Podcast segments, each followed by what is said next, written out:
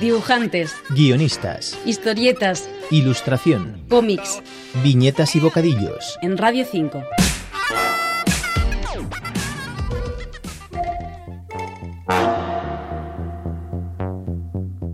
Con una espectacular portada de Manuel Carnecero dedicada a la cosa del pantano, nos adentramos en el segundo número anual de la revista Principia, publicado el pasado mes de diciembre, dedicado a la ciencia espeluznante.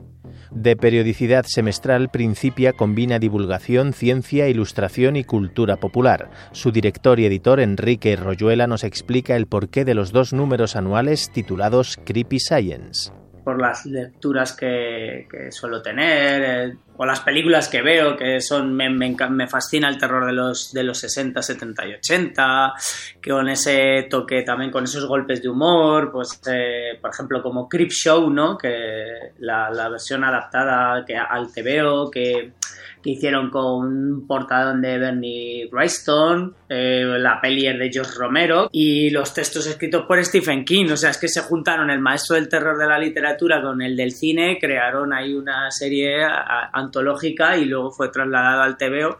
Y es un poco eso, Tales from the Crypt eh, o Crypt Show, pues fueron la, la inspiración, ¿no? De, de hecho, hay mucho de ello hay en, en- esta revista. Hay mucho de, Stephen King, hay mucho de Lovecraft, mucho de George Romero y de ese, de ese terror más visceral, pero sin llegar a, lo, a gore, ¿no? Porque la parte científica es lo que aporta quizás esa no sé, esa ligereza, ¿no? Esa sutilidad que, que le proporciona al terror, pues, ciertos matices. Que las historias empiezan tranquilas, eh, como es el claro ejemplo de, de Show, ¿no? Que empieza con The Father's Day, que es muy tranquilito, la, la alta sociedad ahí reunida tomando el té y a partir de ahí la cosa se descontrola.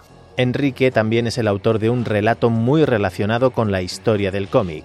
Es un homenaje en forma de venganza, ¿no? Contra, pues precisamente contra el psiquiatra Freddy Bertham, este, que escribió La seducción de los inocentes y cuyo, bueno, pues cuyo texto sirvió para que la Comics Code Authority, junto con el, pues, eh, el juez eh, Daniel A. Roberts, pues eh, cancelaran o prohibieran la creación de, de TVOs de terror porque consideraban que era algo perjudicial para la juventud eh, americana y que está aquello de los asesinatos sórdidos y las tramas espeluznantes, pues que no cabían en esa sociedad.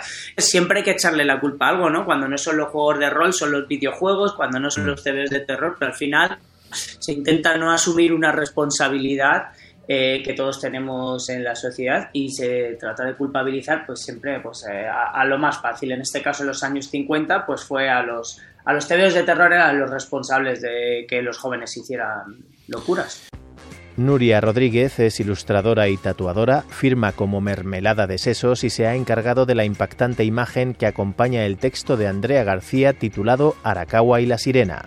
La verdad es que era un poco medio Doctor Cavadas, medio el Black Alien, medio un montón así de, de cosas como de cirugía, de transformación corporal y demás, y me parecía súper interesante, pero tampoco quería hacer muy evidente el despiece de una persona, ¿no? Pues nada, le metí un monstruo así como muy bonito, pero con la sutura. Eh, la, la, persona que está colgando hacia abajo. Es como muy elegante y muy envolvente que te, que te quedas ahí pensando, uy, espera, ¿qué, ¿qué, está pasando aquí? Que no es, no es algo que entiendas de, de un solo vistazo, ¿no?